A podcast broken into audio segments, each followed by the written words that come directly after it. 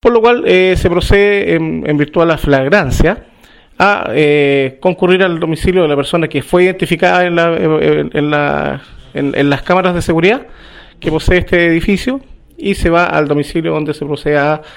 la detención y la recuperación de las especies de, de esta persona. ¿Qué